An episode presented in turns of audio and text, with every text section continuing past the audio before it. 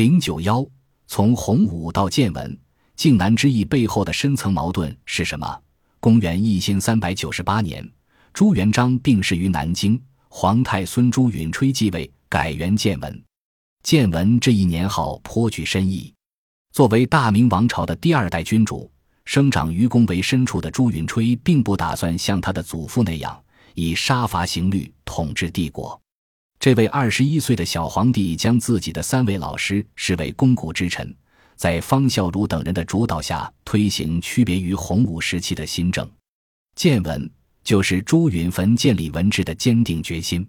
但令人遗憾的是，建文新政不仅没让大明成为他理想中的雍熙之盛，反而为政权崩塌埋下了伏笔。